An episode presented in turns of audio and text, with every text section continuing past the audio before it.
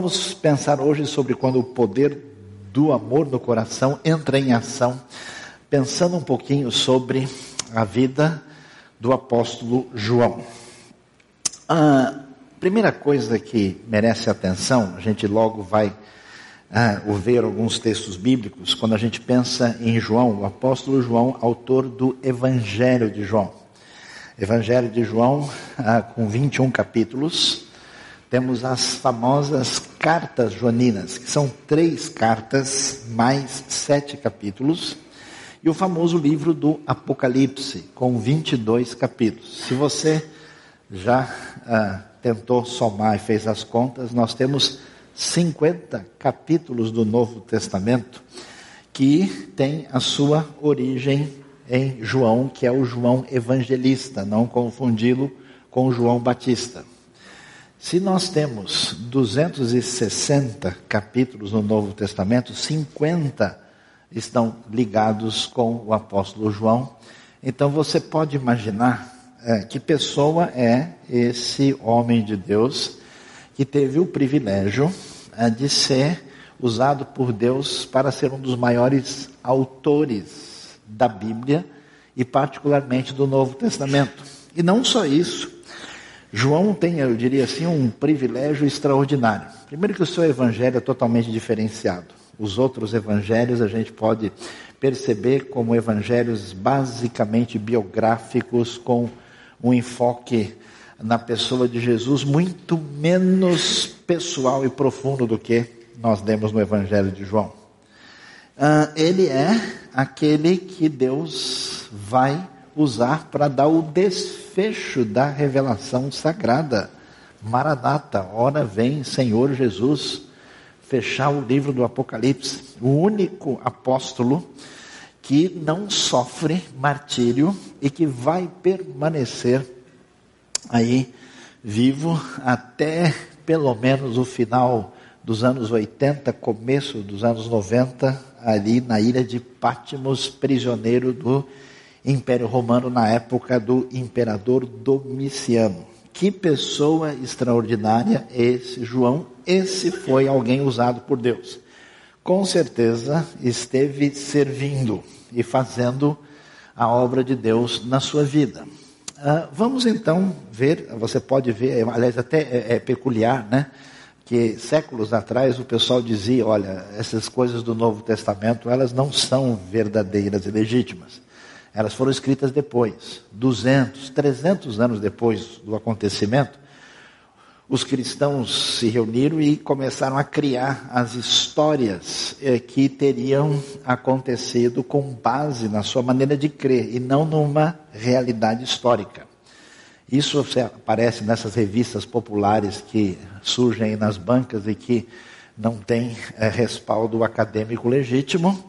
E quando as pesquisas dos últimos 100 anos na área de arqueologia e aquilo que foi encontrado, especialmente em relação aos papiros e também alguns códices completos do Novo Testamento, hoje comprovam que o Novo Testamento estava todo pronto antes do final aí do primeiro século.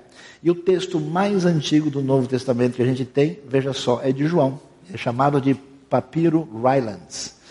Está em Manchester, na Inglaterra, um pequeno pedaço de João, capítulo 18, e que comprova que nós temos uh, esse, esse, esse papiro é medido mais ou menos em torno do ano 130 depois de Cristo. Se João escreve entre os anos 80 e 90, o papiro ainda está tá quente assim, né? saiu do forno agora, né? É um documento muito próximo da época, então isso é impressionante. E quando a gente lê esse Evangelho de João, esse João que ah, é usado por Deus para servir a Deus, e que se torna esse grande autor neotestamentário, ele vai dizer no final do seu evangelho o seguinte: Jesus realizou na presença dos seus discípulos muitos outros sinais miraculosos que não estão registrados neste livro. Mas estes foram escritos para que vocês creiam que Jesus é o Cristo, Filho de Deus, e crendo tenham vida em seu nome. Podemos observar ah, como é que João deixa claro que ele vai fazer ah, uma descrição do que Jesus fez e como é que Jesus comprova quem ele é, mas com foco bem objetivo. João diz: olha, pessoal, ele vai até dizer que se a gente fosse escrever tudo que Jesus fez, não caberia nos livros do mundo.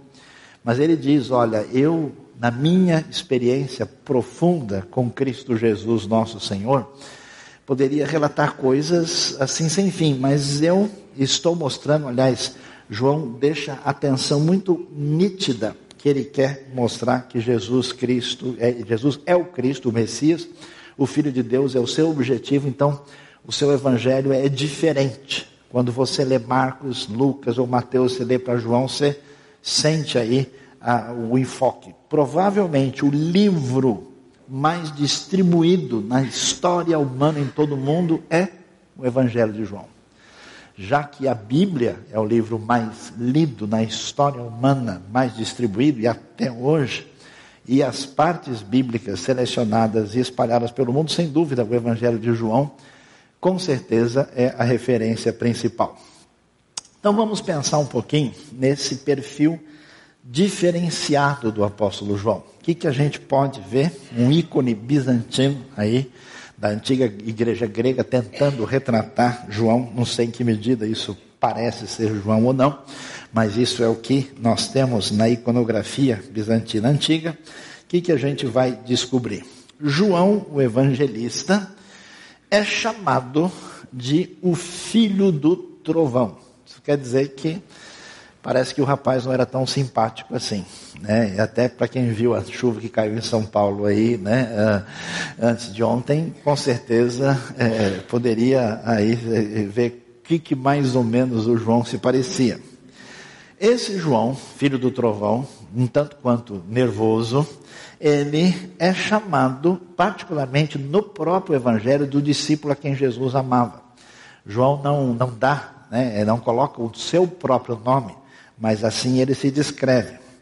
Ah, segundo as tradições mais antigas dos estudiosos, o consenso dos estudiosos é que provavelmente ele nasceu em Betsaida. Betsaida fica ali na margem norte do lago da Galileia, não é tão longe de Cafarnaum. Ele é filho de Zebedeu e de Salomé, que a gente não ah, pensa muita coisa quando ouve falar de Salomé, mas ela é uma seguidora de Jesus. E conforme os textos de Marcos 15, 40 e João 19, 25, o texto fala na crucificação que lá está Maria, junto com sua irmã. E por isso se imagina, a maior parte dos estudiosos entende que Salomé pode ter sido irmã de Maria. Nesse caso, João tem aí um certo parentesco com o próprio Jesus. Ele devia ter uns 25 anos de idade quando Jesus uh, o chamou para ser um dos discípulos. Você pode imaginar, João cresce né, nesse ambiente, ali como um judeu normal, como um pescador, uh, às margens do Mar da Galileia, uma pessoa de vida bastante limitada, e ele, na sua trajetória, é, se tornando esse discípulo que pertencia ao grupo assim mais próximo, você já ouve sempre falar né, do Pedro, Tiago e João, como eles estão tão próximos do Senhor nas narrativas dos evangelhos, e ele vai terminar a vida exilado na ilha de Pátimos, na época do imperador Domiciano, e vai ter o foco da sua atividade na cidade de Éfeso. Éfeso não é tão longe de Pátimos, por isso que a gente entende porque que o João é mandado para lá. Ele vai ficar em Éfeso, onde ele se torna pastor da igreja. Éfeso é uma cidade grande, importante, fundamental. Por isso Paulo vai gastar, por exemplo, três anos do seu ministério na cidade, com o objetivo de estrategicamente ah, divulgar a mensagem do Evangelho. E João também vai depois de Paulo, ter o foco do seu ministério lá. João vai escrever o seu evangelho, é isso que é interessante, a gente não percebe, né? Os primeiros evangelhos começam aí por volta da década de 50. Provavelmente Marcos é dessa época, e com certeza Lucas é mais ou menos entre o ano 60 e 62, Mateus é próximo disso, João muito depois. É uma geração lá adiante, depois dos anos 80, para a gente poder localizar. O que, que nós descobrimos sobre o nosso querido João, que foi pessoa usada para servir a Deus? Ele era da Galileia, de uma família de pescadores. Interessante como Deus mostra o enfoque dos discípulos sendo gente que trabalha com a pesca. É gente que não tem domínio sobre os outros e nem que é escravo e dominado por ninguém. Ele então vive lá e teve uma criação judaica comum. Mas o que, que é ter uma criação judaica comum? Significa que um, uma pessoa assim sabia ler e escrever, que não era uma coisa tão comum no mundo antigo, especialmente no mundo romano, onde de cada dez pessoas, seis eram escravos. Significa que ele recebeu instrução religiosa sobre Deus, a Torá, a lei, os profetas. Ah, significa que ele passou pela circuncisão. Quando ele fez 12 para 13 anos, ele participou do Bar Mitzvah, onde ele foi estudar e, e ter um conhecimento básico para ser alguém eh, religiosamente responsável por sua própria vida. Isso é importante porque às vezes a gente imagina, né, como é que são esses discípulos, para eles entenderem o que Jesus está dizendo, para que Jesus possa mencionar certos textos da Bíblia hebraica, do texto dos profetas da lei, eles têm que ter uma base. Então, mesmo João sendo, vamos dizer, gente eh, simples, se a gente puder traduzir para a nossa linguagem, ele era da classe média baixa, né? Ele ah, era uma pessoa que tinha uma base para poder interagir com aquilo que Jesus vai ensinar. E o seu evangelho, como a gente mencionou, é absolutamente diferente. Muito diferente dos outros três. Ele começa com uma introdução que é chamada de prólogo, né? No princípio era o verbo, o verbo estava com Deus, é, o verbo era Deus, e aí começa a mencionar a, a realidade da encarnação no primeiro capítulo e vai terminar com um prólogo no capítulo 21. É como se fosse uma moldura que organiza o Evangelho. E dentro dessa moldura você tem basicamente duas partes, o que é chamado de livro dos sinais, ou seja, os milagres que Jesus faz e que vão mostrar que ele é o Cristo, o Filho de Deus. São milagres selecionados. Isso quer dizer que João não conta, por exemplo, muito da da, da narrativa cronológica de Jesus. O seu objetivo principal é o que a gente chama de um, um, um objetivo teológico. E depois, do capítulo 13 até o 20, acontece o que é chamado do livro da glorificação, onde a gente vê ah, o trecho em que Jesus, já no caminho para Jerusalém, na época da Páscoa, boa parte do João é dedicado a isso, vai falar que ele vai ser glorificado da maneira que o Pai assim escolheu. E dessa forma, a gente pode imaginar que a coisa impressionante é estar na condição de João, que vai ter uma situação tão peculiar. E aí vocês podem ver, a gente não tem condição de detalhar a caná arqueológica. João 2 fala do milagre da transformação da água em vinho. Ah, o pessoal na arqueologia, isso é numa igreja ah, em Caná da Galileia, onde há uma pequena exposição arqueológica, eles acharam ah, aquela ah, grande, grande receptáculo onde se colocavam jarros grandes onde se punha o vinho. Quando ah, o milagre de João 2 menciona ele fala é, que cabia de 80 a 120 litros em cada um dos jarros. A, a, tradução antiga, a versão antiga, fala duas ou três metretas. Alguém lê e confunde com mutretas, então é bom deixar em litros mesmo, né?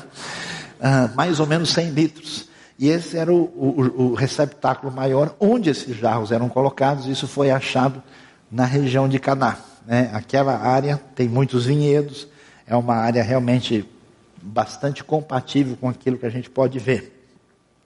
E aí, ah, nós vemos esse evangelho que vai colocar o foco nos milagres de Jesus. E que milagres são esses?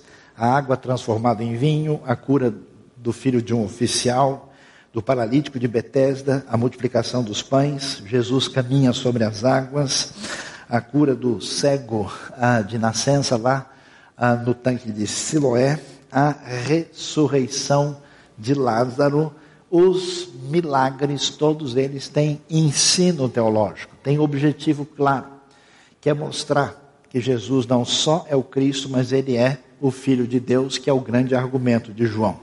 Então a gente pode imaginar como é que uh, deveríamos ver uma pessoa tão especial que na sua jornada longa serviu a Deus de tal forma. João vai acompanhar Jesus, a sinagoga de Cafarnaum é explicitamente mencionada em João 6,59, quando João acompanha. Cafarnaum é importante porque a gente precisa entender né, a questão da localização. Jesus nasce em Belém da Judéia, lá embaixo, lá longe em Jerusalém, vai ser criado em Nazaré. Nazaré é uma coisinha de nada, é uma espécie de periferia de uma cidade que não aparece no Novo Testamento, chamada Séforis. E ele então é criado ali. De Nazaré tem um caminho certinho por, pelo vale que passa junto ao Monte Arbel, que sai na beira do lago, ah, na região próxima a Tiberíades, e pertinho dali é Cafarnaum, onde ficava a casa de Pedro. E Cafarnaum é o que? A sede de todo o trabalho de Jesus. É a base do seu ministério, é a cidade de onde acontecem todas as coisas. E João vai mostrar tudo isso e o seu foco, depois de detalhar, né, foi uma coisa interessante que alguns estudiosos, muitos anos atrás, tentaram assim dizer que o Evangelho de João não podia ser original, porque ele é muito sofisticado, ele é muito teológico, ele fala de coisas diferentes. Sabe qual foi o ponto decisivo que mostra que o Evangelho não pode ter sido uma criação tardia, posterior em algum outro lugar? A geografia de João. Ela é tão detalhada, tão exata, tão direta, que os autores dizem: não, quem escreveu isso estava vendo as coisas de perto. Porque falar de geografia à distância é um negócio meio complicado, né? Quando a pessoa está ali do lado, ele vai saber exatamente onde é que a ladeira começa, onde é que ela desce. Assim, João vai falar de Jesus como aquele que é o Verbo de Deus encarnado. O Verbo era Deus, é o Jesus divino. E por isso, eu sou, né, que evoca exatamente o próprio nome que o próprio ah, Senhor, o Pai, apresenta, ele vai ser usado. E por isso é, é, intencional. Eu sou a videira verdadeira, o bom pastor, o pão da vida, a porta, a luz do mundo, o caminho, a verdade e a vida, a ressurreição e a vida são sete vezes utilizados dessa forma no Evangelho de João. Que pessoa especial. Estamos quase convidando ele para ser parte da IBNU e se tornar, né, deixar a cidade de Éfeso, vir ser pastor aqui e nos abençoar. Que pessoa usada por Deus, como alguém tem uma carreira tão longa, como alguém é escolhido para trazer um relato tão preciso, como é tão fundamental a participação de João. Quem é o nosso amigo João? Interessante. A gente conhecendo João talvez mudasse de ideia. João quando ele começa a sua caminhada com Jesus, nós vamos ver um grande problema presente na vida dele. João se mostra uma pessoa totalmente descontrolada, uma pessoa é, com assim o pavio mais curto possível, especialmente diante de certas pessoas que a gente não gosta muito delas. Você pode ficar quieto, não precisa comentar nada, eu já entendi, né? Ah, João conhecia muito bem a história dos samaritanos. Os samaritanos eram um povo que surgiu de uma mistura de israelitas do norte com outros povos e criou-se assim como se fosse uma denominação paralela do judaísmo. E virou uma espécie de teologia do alpinismo. A discussão lá qual montanha era mais importante. Aí os judeus diziam, não, a montanha lá de Jerusalém. O samaritano, não, não, é o Monte Gerizim. Então, nessa discussão, eles criaram ah, uma realidade paralela e isso gerou uma inimizade, uma espécie de quase racismo, de rejeição mútua que era intransponível. Olha só o querido apóstolo João, Eu não falei nada de propósito, mas você já pensou, ah, já sei, é o apóstolo do amor, né? Filhinhos, né? Ah, que nos amemos uns aos outros, né? Ele falou para que Jesus nos ensinou que nos amássemos uns aos outros. Nessa época, João ainda estava na época do sem assento. Jesus ensinou que nos amassemos uns aos outros, em vez de amássemos.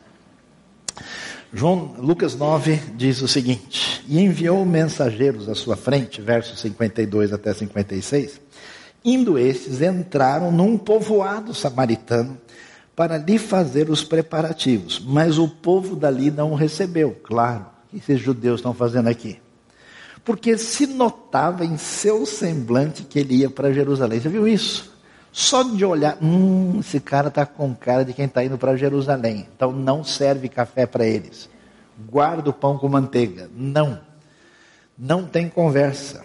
Ao verem isso, olha lá, os discípulos Tiago e João, quando perceberam né, que Jesus e eles estavam sendo rejeitados só porque iam para Jerusalém, eles tiveram a solução que você teve no trânsito o mês passado. Eles perguntaram: Senhor, Queres que façamos cair fogo do céu para destruí-los? Imagina só. Esse, eu, eu fico imaginando o perigo que são esses discípulos andando com Jesus. Porque logo eles começam a perceber que Jesus tem poder e que Jesus faz coisas extraordinárias. E aí eles talvez estejam, vamos aprender como é que é, porque aí nós estamos feitos. a gente vai resolver um monte de problemas, né? Vários vizinhos nossos irão para a vida eterna. O desejo é esse, só de não ser aceito pela turma que já se sabia que não ia aceitar. Nem é bobagem ficar nervoso. Achar que o samaritano não vai com a sua cara, grande novidade. Mas o João é tão pavio curto, é tão revoltado, que ele quer mandar descer fogo. É o Elias mal usado. E aí, Jesus, olha, Jesus voltando os repreendeu. Jesus falou: Ô pessoal, que isso? Vamos parar. Repreendeu dizendo: Vocês não sabem de que espécie de espírito são. Jesus chegou junto dizendo: Vocês não se conhecem, são malucos? É a tradução na Bíblia da linguagem de amanhã, né? Que história é essa? Vocês não sabem de que espírito vocês são. Pois a lição que Jesus dá para os seus discípulos: Pessoal, a gente está aqui para salvar as pessoas, não é para matar, viu? Entendeu? A gente veio aqui abençoar os outros, não cortar o pescoço, entendeu? A gente está pedindo o fogo de Deus no coração e não o fogo para fazer churrasco das pessoas. O filho do homem não veio para destruir a vida dos homens, mas para salvá-los. Jesus tem que explicar isso para os seus maravilhosos discípulos. Depois que eu li esse texto, nunca mais fiquei chateado com membro de igreja. Eu falei, olha que coisa maravilhosa. Quem foi abençoado, levante a mão, né? E aí eles foram para outro povoado. Meus queridos, que coisa impressionante que acontece com o nosso querido João. Se João era nervoso, se João esquentava a cabeça fácil, se esse homem que serviu a Deus e foi tão útil no serviço de Deus era assim, a gente nem pode imaginar outros problemas que foram realidade na vida do querido apóstolo João. A gente vai ver com clareza que João tinha mente fechada e visão muito limitada. Dá uma olhada o que Marcos capítulo 9 vai falar sobre a realidade do apóstolo João. Mestre, disse João, vimos um homem expulsando os demônios em teu nome e procuramos impedi-lo, porque ele não era um dos nossos. Ele era batista, tá vendo? Descobrimos aí, né? João evangelista também era batista. Interessante. É o seguinte, tem um grupo de seguidores de Jesus que faz a coisa diferente da gente. O culto deles é em outro horário. Eles cantam de outra maneira. A liturgia é assim, eles não são como a gente. Ah, é? Então o que a gente faz? Manda fechar. Acaba com esse pessoal, tira eles daí. Nós tentamos impedi-los. Você imagina, se tem um grupo de pessoas fazendo isso, e você tenta impedir, esse impedir não é, é a la parisiense. Oh, boa tarde, meus queridos. Eu gostaria que vocês interrompessem né, essa sessão de exorcismo e que agora, portanto, né, com certeza esse negócio foi complicado. E é impressionante, porque a perspectiva de João não é uma perspectiva capaz. Se ele já tem uma, vamos dizer, intolerância completa com os samaritanos, mesmo outros judeus que se dizem seguidores de Jesus estão fazendo uma coisa diferente, ele também não tem paciência com esse pessoal. E Jesus diz: não o impeçam. E no original, não impeçam significa não o impeçam. Amém, irmãos? Disse Jesus: Ninguém que faça um milagre em meu nome pode falar mal de mim logo em seguida, pois que não é contra nós está a nosso favor. Isso é uma advertência importante ah, que Jesus nos dá para a gente tomar cuidado ah, com o nosso excesso de julgamento sobre a maneira um pouco diferente de outros cristãos serem. Porque nós hoje estamos num momento tão difícil, onde há quase um confronto bélico interno dentro da cristandade, que às vezes a gente fica preocupado, né? É, como é que a gente gasta nosso tempo, nossa energia, batendo de frente com quem é diferente, tentando ser aquilo que só Deus de fato pode ser, que é juiz. Existe um limite entre a pureza doutrinária e o registro do erro e a gente partir para uma relação de conflito desnecessária. E Jesus vai mostrar isso contra a atitude de João. Porque João parecia aquele evangélico uh, que muitos anos atrás pegou um navio e naufragou e acabou ficando sozinho numa ilha. E três meses depois o pessoal chegou lá e foram resgatá-lo e conseguiram. Ele tinha construído três igrejas. E alguém falou: Mas como assim? Quem mais está na ilha? Não, sou só eu.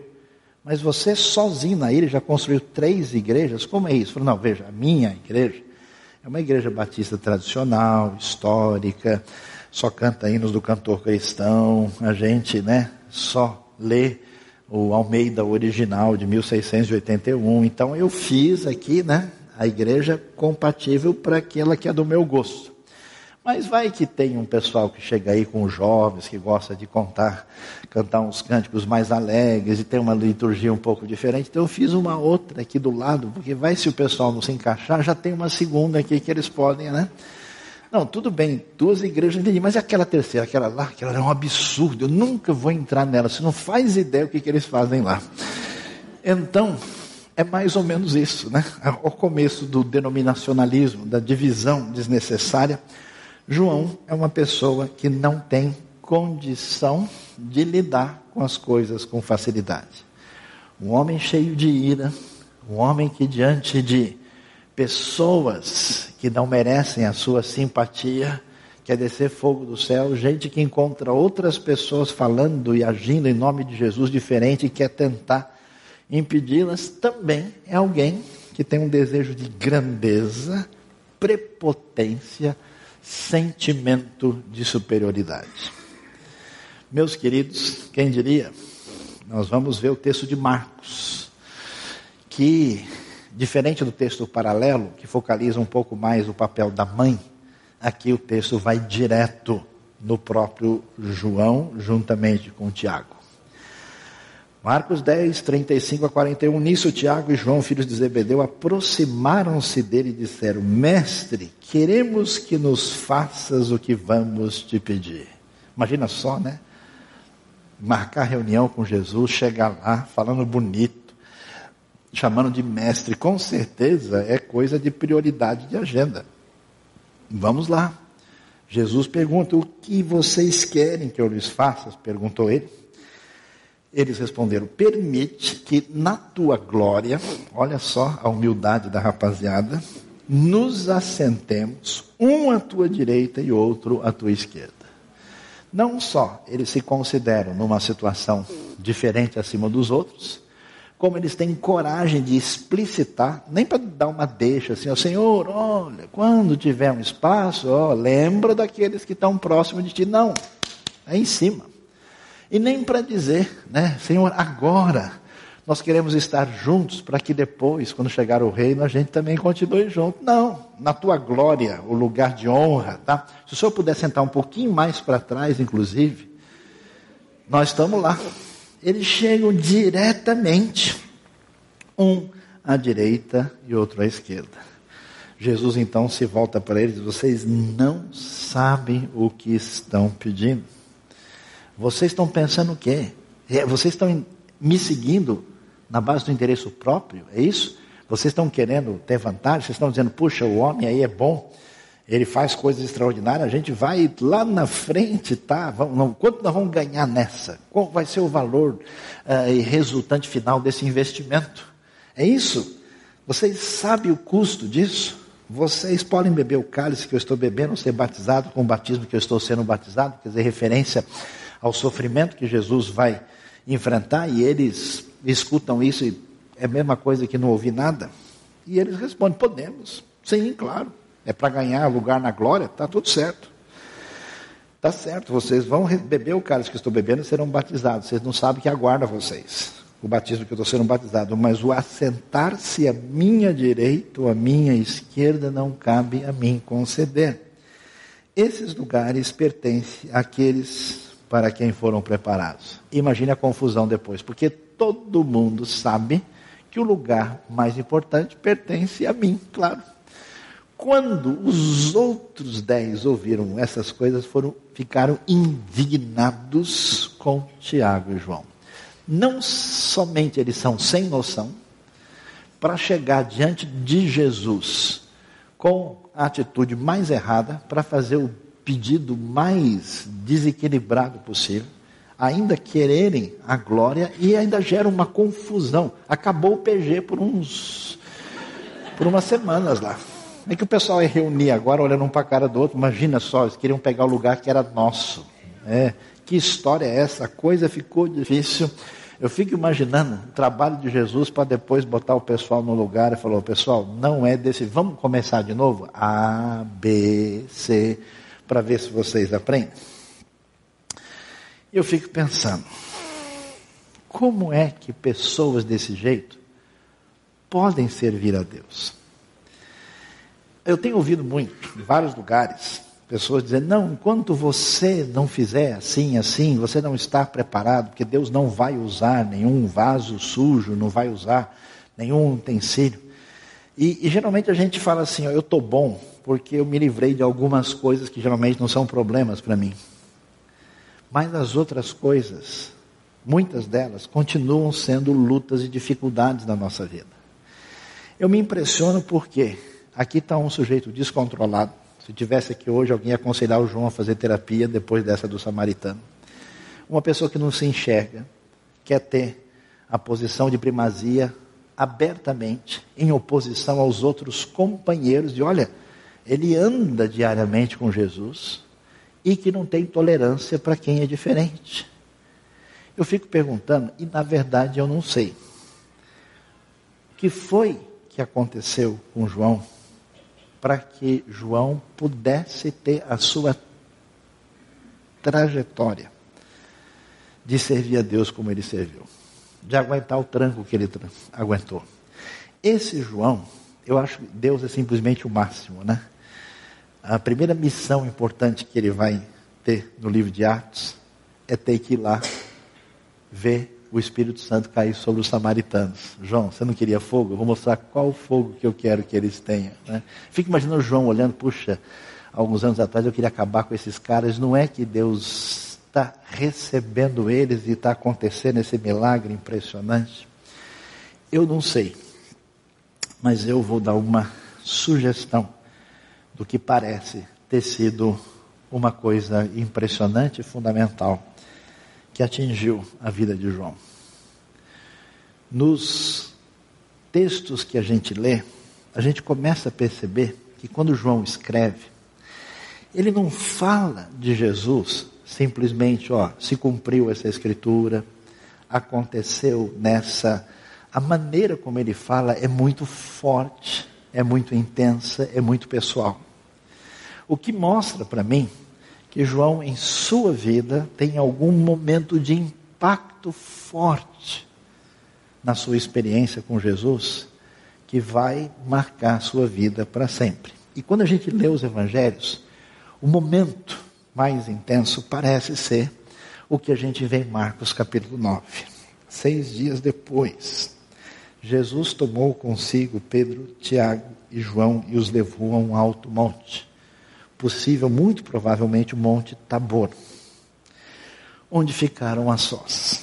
Ali ele foi transfigurado diante deles. Se você ler comecinho de Marcos, esse texto aparece em Mateus 17, você lê o final, Mateus 16, Jesus diz um negócio assim, que parece estranho, né? É, ele diz: Alguns que aqui estão não experimentarão a morte até que vejam o reino de Deus vir com poder e glória. Quando é que aconteceu isso? Como assim? Tem gente até que por causa disso imagina que o apóstolo João nunca morreu, que ele está vivo até hoje, que está escondido numa caverna lá numa das ilhas do Mediterrâneo. Tem uma tradição forte no mundo eslavo, na igreja de origem bizantina que diz isso, mas a Bíblia vai dizer que não é assim. O que, que acontece? Jesus vai mostrar: olha, o reino com glória vai chegar.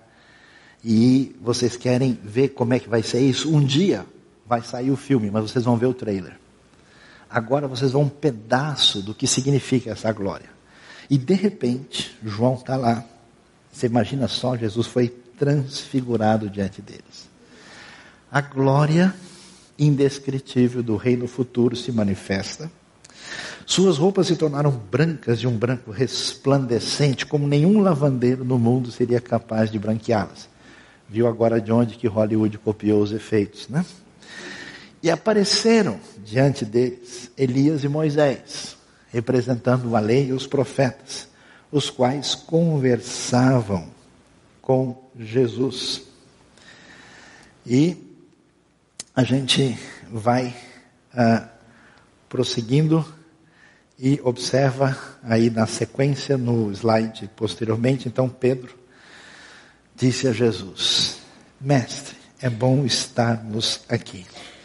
Eu não faço ideia. Né? A gente, é, a psicologia tem demonstrado que quando certas pessoas têm experiências profundas que atingem o seu ser, a sua autoaceitação, a sua identidade, isso tem uma marca indelével, terapêutica profunda que é quase incompreensível a gente detalhar isso uh, pelo discurso meramente racional. Eu fico imaginando o que é estar diante de Jesus numa experiência dessa, com a glória. Pedro diz: é bom estarmos aqui, a gente não quer sair mais. Vamos fazer três tendas aqui, vamos brincar de cabaninha? Vamos. Uma para ti, uma para Moisés, uma para Elias. Ele não sabia o que dizer, pois estavam apavorados. Essa presença de Deus, ela não só é fascinante, como ela é apavorante. É apavorante no sentido de ser gloriosa e que revela a grandiosidade, o poder de Deus e nos faz sentir a nossa limitação como criatura no tamanho certo. É aquela experiência espiritual profunda que a gente ora de boca no pó se sente pequeno e abraçado por Deus. É um distanciamento junto com uma proximidade. É algo que a cabeça não explica, só a experiência profunda pode definir. E é tão interessante, né? Dizer, mestre, é bom estar aqui, a gente não quer sair, mas eles estavam apavorados. A seguir aparece uma nuvem, os envolveu, e dela saiu uma voz que disse: Este é o meu filho amado, ouçam a maneira de descrever o que, que esse pessoal pensa de Jesus. Jesus é rei, ele vai dominar os romanos, ele vai ser o grande Senhor. A gente precisa ter essa vaga junto. A maneira como Deus descreve Jesus, ele é meu filho, filho, meu, primeira pessoa do singular e amado. Ouçam-no. Repentinamente, quando olharam ao redor, não viram mais ninguém, a não ser Jesus. O que, que a gente descobre? João vai ter uma experiência profunda com Jesus. Eu não sei como é que tem sido a sua caminhada, mas o que eu sinto de estranheza em muita gente é que algumas pessoas parecem conhecer o Jesus dos livros. Parece pensar em Jesus como um conceito, uma ideia simpática e, e útil e valiosa. Algumas pessoas conhecem o Jesus que a gente explica com a razão.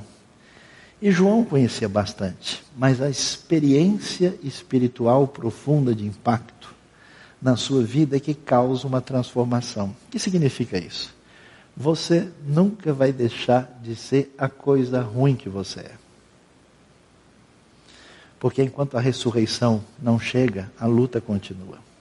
Você será vencedor em muitas coisas, mas a gente sempre vai se surpreender, porque de repente a coisa não sai legal e você levanta num dia que você diz: Como é que eu estou aqui se eu não estava aqui ontem? Que, de onde eu apareci de novo? Né? Eis-me aqui, né? acabe comigo. Né? Mas a graça e o poder de Deus na nossa vida podem trabalhar de tal maneira que aquilo que a gente é, é domesticado pela graça, enquanto a redenção completa não chega. Mas a grande diferença que capacita uma pessoa a servir a Deus é a experiência de intimidade com Deus. Essa experiência, é, João fala muito nessa linguagem de proximidade que revela intimidade. Nunca esqueço da história que eu vi na adolescência de um antigo missionário, que quando alguém queria ser batizado, em vez de fazer perguntas difíceis para a pessoa, ele olhava bem nos olhos da pessoa e perguntava: Você ama Jesus? E se a pessoa gaguejasse demais, ele falou: Na próxima vez a gente conversa de novo. João vai falar de verdade. Interessante como intimidade regula o coração na direção da compreensão do que é verdade. Jesus diz: Eu sou a verdade. É mais do que um só conceito. João vai falar de fé. E é interessante, o Evangelho de João e os seus escritos está cheio de mel. Mel que vem da compreensão do que significa graça e amor de Deus. Com todos os problemas que você tem, que você aceita em você e outros que você rejeita e causa toda a confusão que você cria dentro de você e passa para os outros. O problema maior é a gente não poder perceber como o Deus glorioso e poderoso quer estar próximo de nós e nos ama a ponto de curar as nossas feridas e aquilo que pesa no nosso coração. E eu acho que essa experiência fez toda a diferença. Quando a gente chega no final do Evangelho de João, é bonito demais o que a gente vai encontrar lá. Porque ah, João está lá, está todo mundo perdido e apavorado. Jesus morreu. Jesus foi finalmente vencido pelos romanos. Eles ouviram um monte de coisas sobre ele, mas não está muito claro.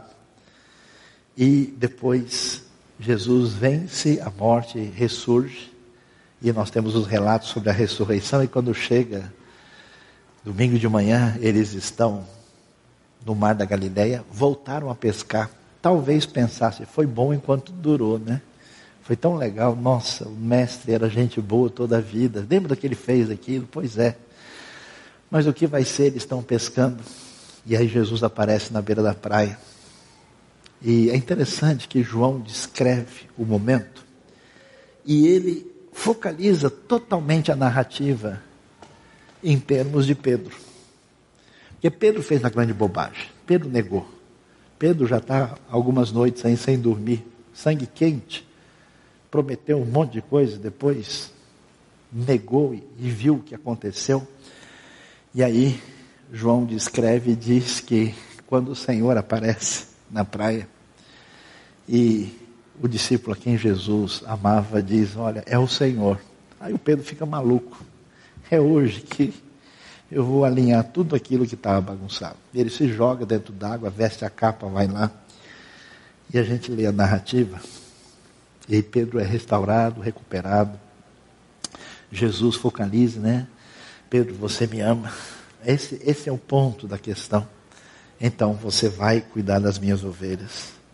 E aí termina João 21, Evangelho fecha falando sobre a grandiosidade de Cristo Jesus. A pergunta é: por que é que João, para fechar o Evangelho, dá o exemplo de Pedro?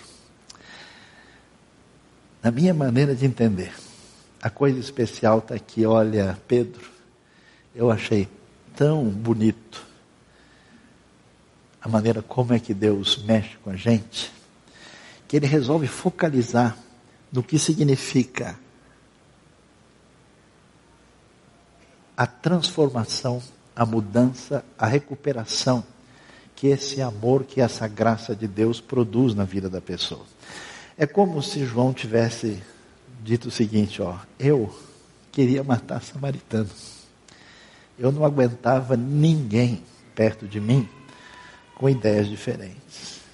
Eu sempre sonhei em ser o maior do grupo. Até o dia em que a experiência com Deus mexeu comigo e a coisa mudou.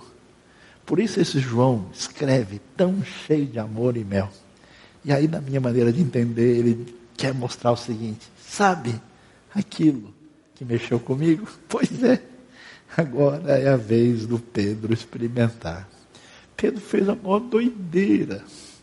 É maluco prometeu que não podia, e depois negou o Senhor, e agora está aí, dando esse trabalho todo. Pois é, aquilo que me restaurou, aquilo que mexeu comigo. Vai lá, Pedro, você vai ver como é bom. E João fecha o seu evangelho, mostrando isso. Ninguém aqui tem condição de servir a Deus. A gente não tem, a gente só tem condição de atrapalhar a obra de Deus e com maestria total. Bom dia, querido Pedro. Olá, amigo João. Né? Mas quando a graça de Deus pega a gente, quando uma gota da transfiguração bate na sua vida, quando a gente encontra o Senhor na praia. Por isso eu ia pedir uma coisa para você. Faça uma oração hoje. Deus, visita o meu coração. Visita a minha vida. Porque a mente, o planejamento, a força humana, até pode tentar muita coisa, mas um encontro verdadeiro, real, impactante, mexe com a gente para todo sempre. Por isso que esses pescadores revoltados e problemáticos mudaram a história do mundo.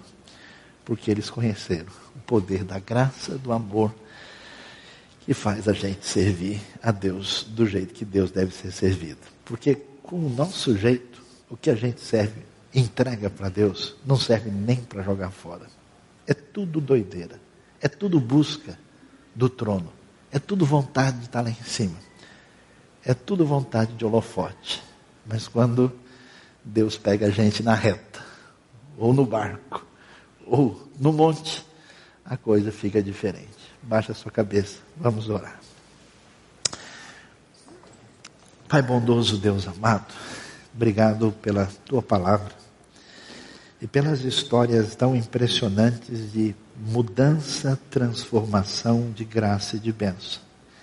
Ó Deus, eu sei que filhos queridos teus aqui têm desejado te servir, têm sonhado e têm desistido. Desistido, a Deus, ao perceber o tamanho da nossa dificuldade, luta e fraqueza.